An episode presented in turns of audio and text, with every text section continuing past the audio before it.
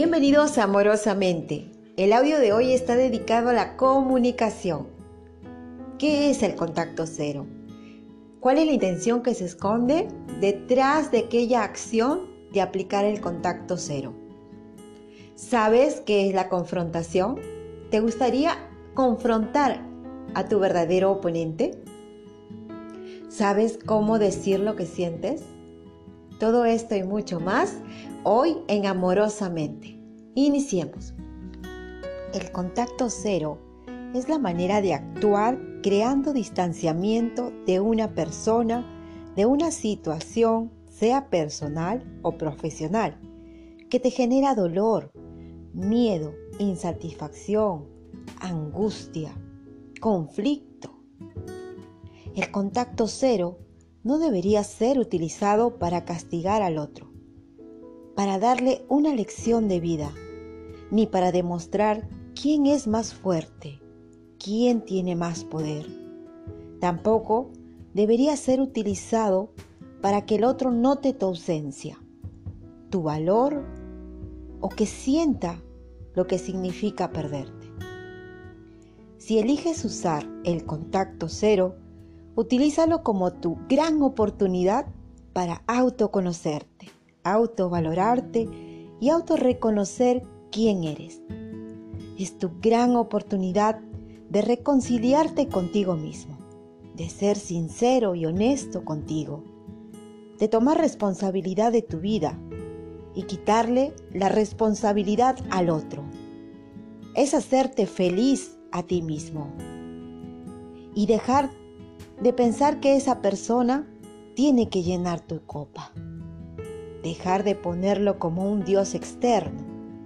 Es la oportunidad de tomar conciencia de quién estás siendo tú en esa relación, ya que eres tú mismo quien te colocaste en esa posición. Puedes utilizar el contacto cero para reconocer tus fortalezas, tu autonomía trabajar en tu amor propio, desintoxicarte de tu antigua manera de pensar y ver el mundo. Es tu oportunidad de reinventarte y tomar conciencia de quién eres. Mientras que el contacto cero es crear distanciamiento, espacio, vacío, la confrontación crea lo contrario.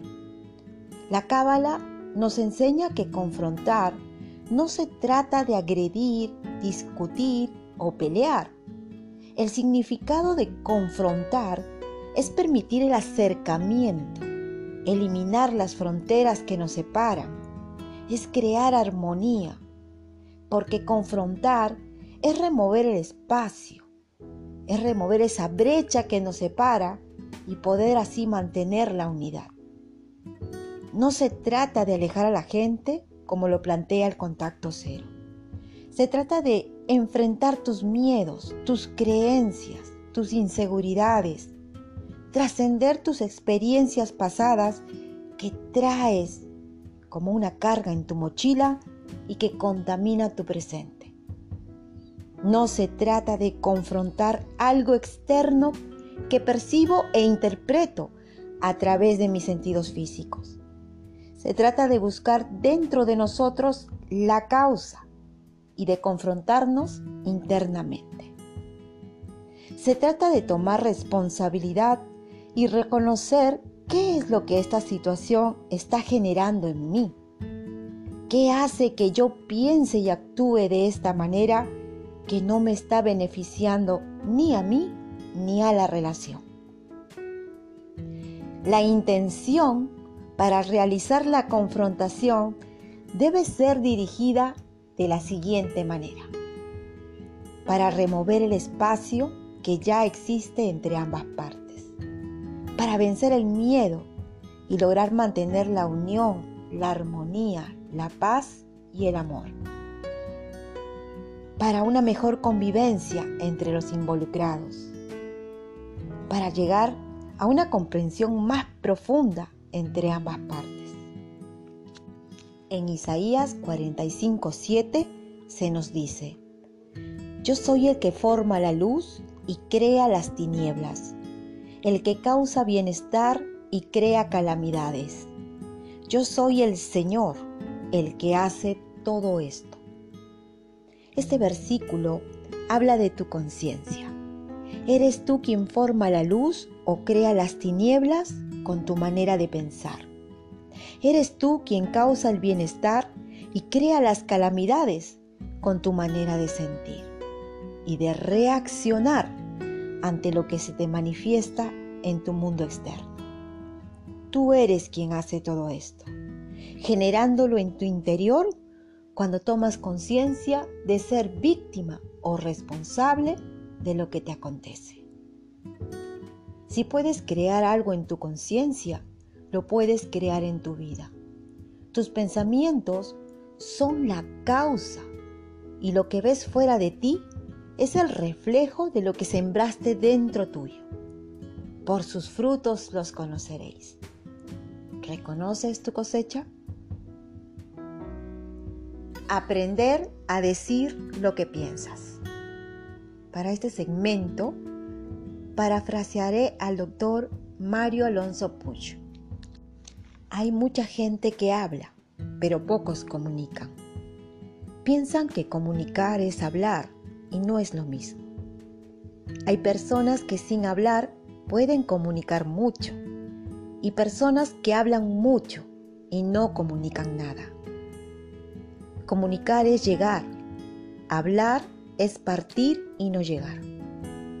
Comunicar es alcanzar la mente y el corazón de la otra persona. A veces nos cuesta mucho mirar al otro, escuchar al otro, estar con el otro, conectar con el otro, por estar enfocados en nosotros mismos. La verdadera comunicación es conectar con el otro, es descubrir qué hay más allá.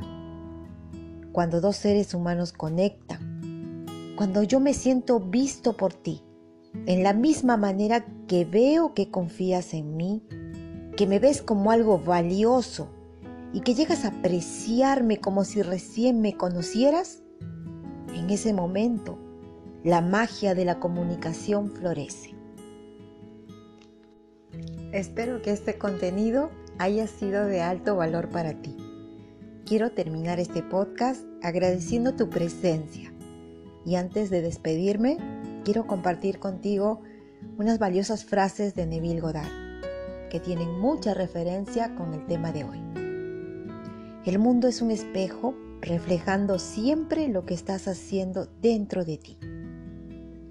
No es lo que quieres lo que atraes, atraes lo que crees que es verdad.